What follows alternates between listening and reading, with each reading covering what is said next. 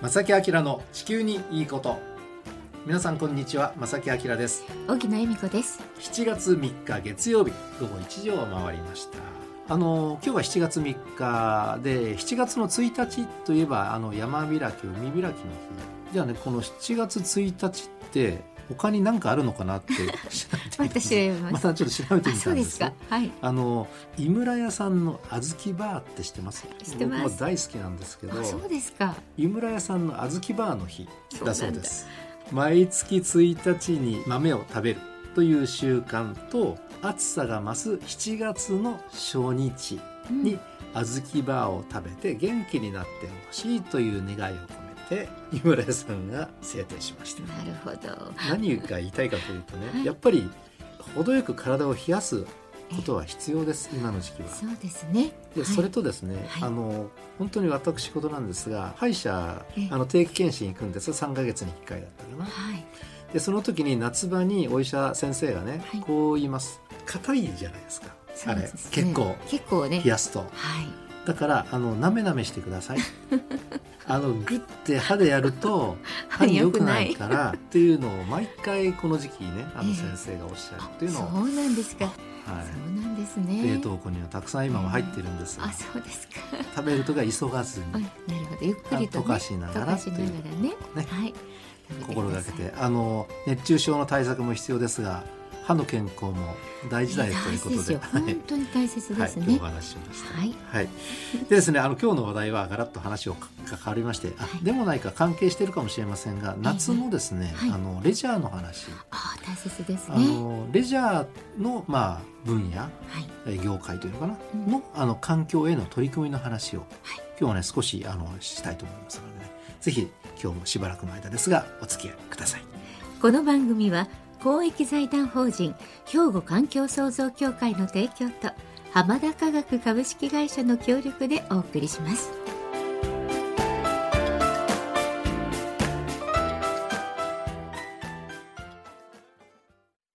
兵庫環境創造協会2050年脱炭素社会の実現に向け兵庫カーボンニュートラルセンターとして環境と調和した未来を目指し脱炭素化への取り組みや自然環境の保全再生など皆様と共に進めています環境適合型社会の実現を目指して兵庫環境創造協会お父さん何してるえ店で使ってた揚げ油捨ててるけどんもったいな油ってリサイクルしてハンドソープにできるねんで油がハンドソープに浜田科学ってとこに頼んで回収に来てもらい SDGs や使用済みの天ぷら油をリサイクルで再び資源にえさて今日はですね、えー皆さんほとんどの方好きかな海の話題です、うんえーお届けしたいと大思好いきまですす。はいで今年はですね早めに気温が上がってるのでそうですよねもうすでに海のレジャーもう本当に楽しんでますよって方もね多くいらっしゃるとは思います。はい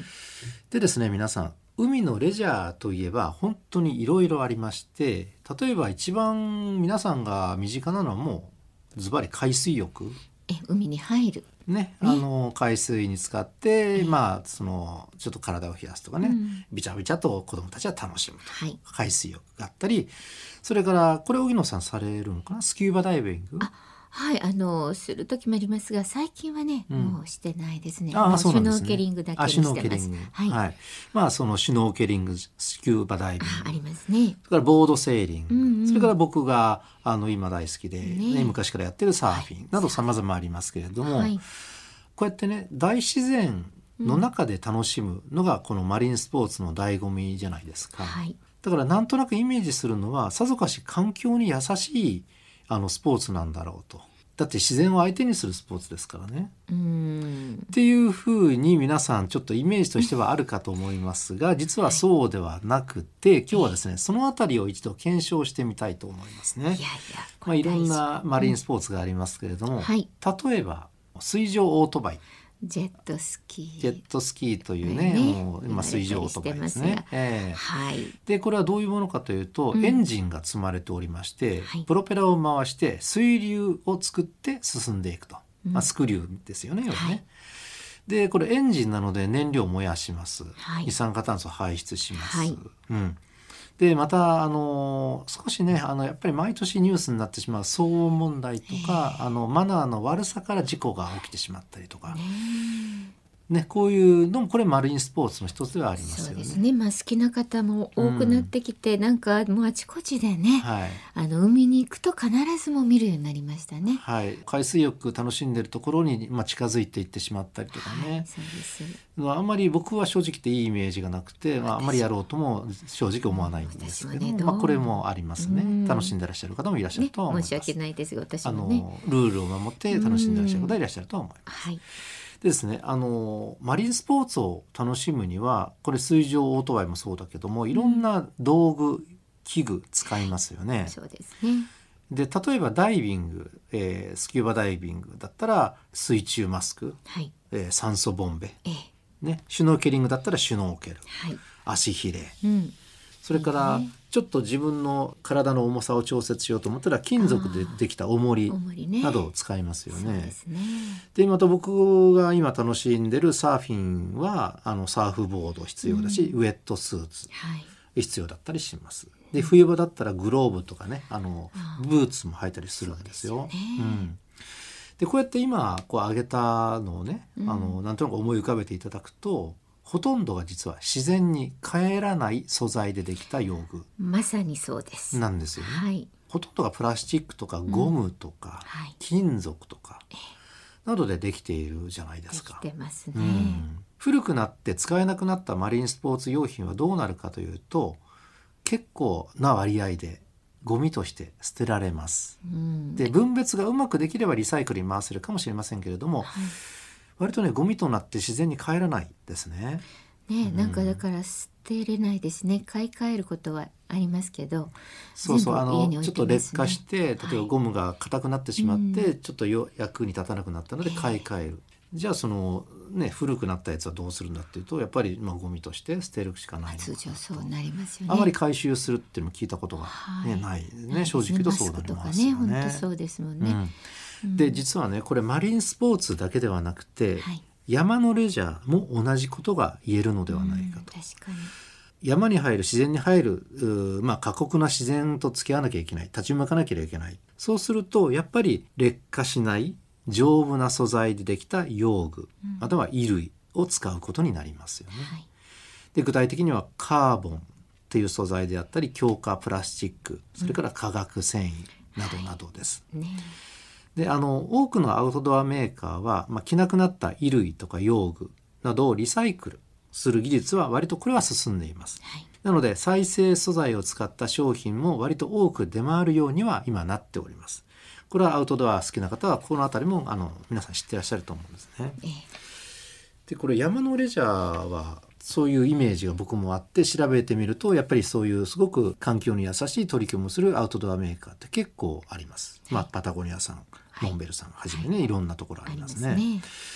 でですねじゃあマリンスポーツについてはどうかなってちょっと考えて、えーまあ、ちょっとネットで調べてみたりすると、調べればしばれ調べるほど、あちょっと明るい情報もあったのでそのあたりは後半にお届けしますアウトドアの中でもマリンスポーツ特にサーフィン業界での環境に優しい取り組みに後半はですねちょっと焦点を当ててお話ししてみたいと思いま嬉すしい。正木明さんの地球にいいこと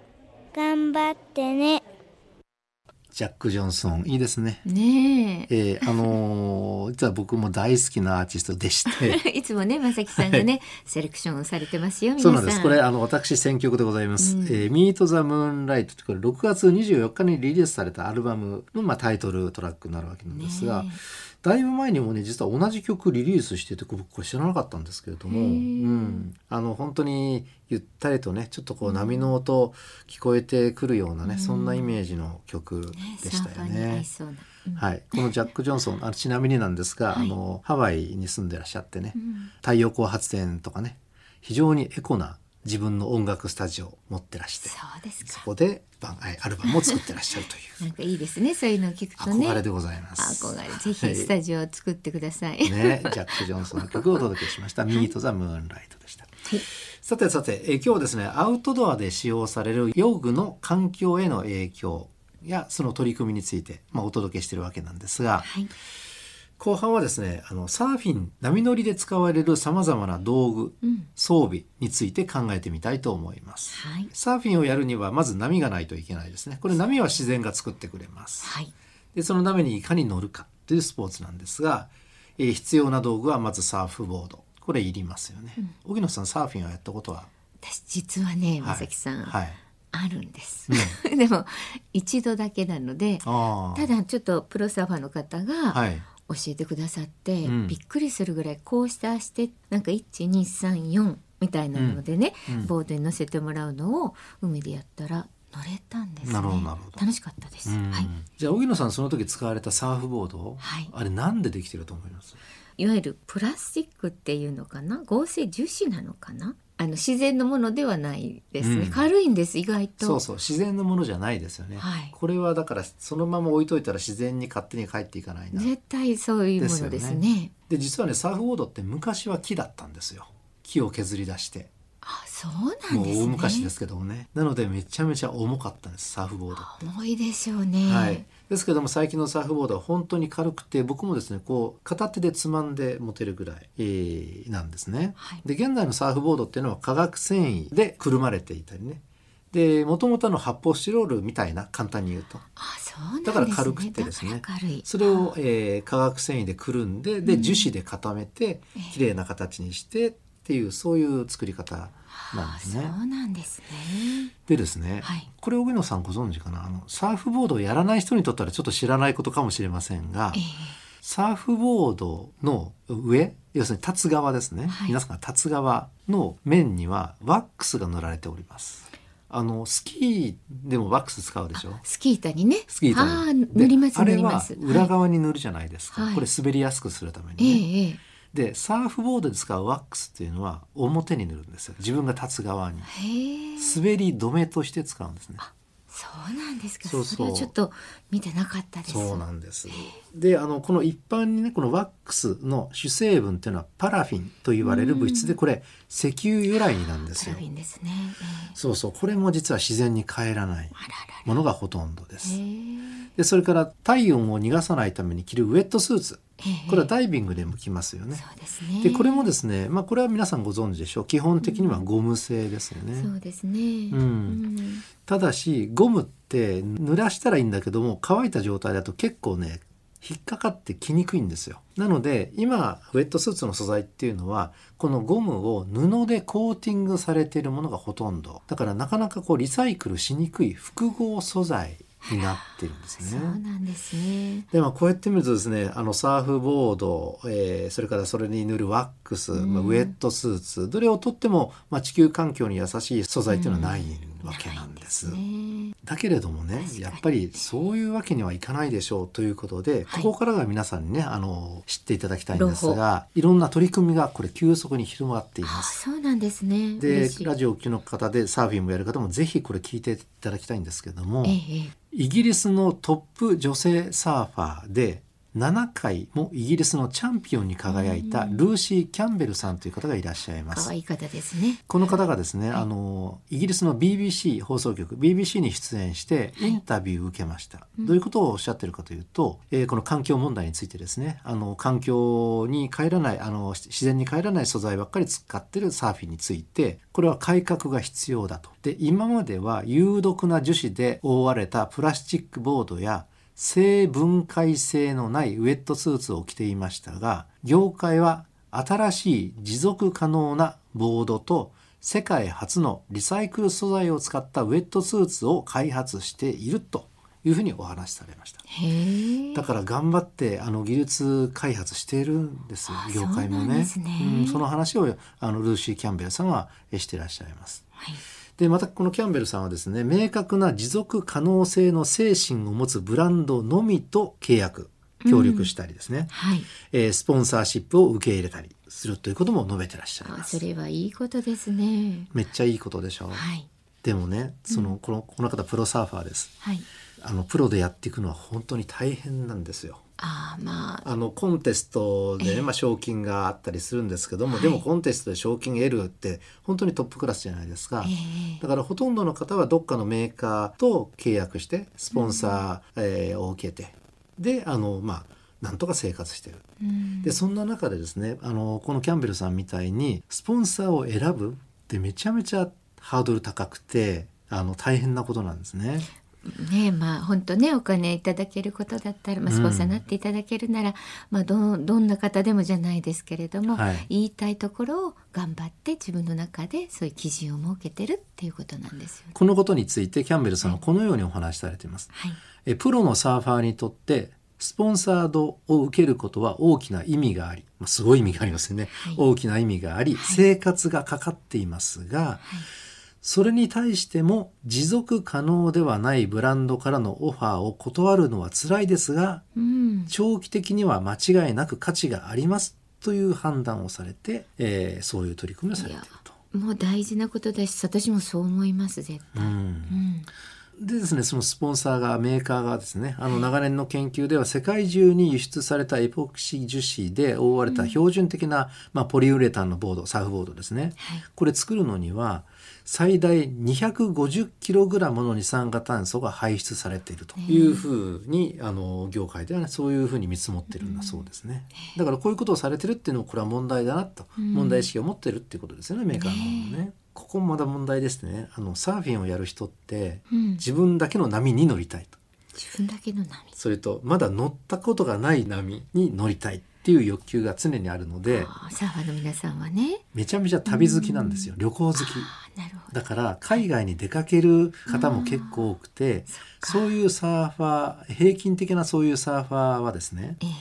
二酸化炭素の排出量が平均的な普通の人よりもやっぱりな50%ぐらい大きいというふうに言われてるんですな。るほどだから行動範囲広いんですよねあ。ーうん、でさらにウェットスーツは毎年8,000トン以上が埋め立て処分されてるとも推定されているんですね。ええはいまあ、こんな中なんですが、まあ、この業界ではリサイクル素材、えーそれから天然繊維これ天然繊維の中にはなんとねキノコの繊維なんかを使った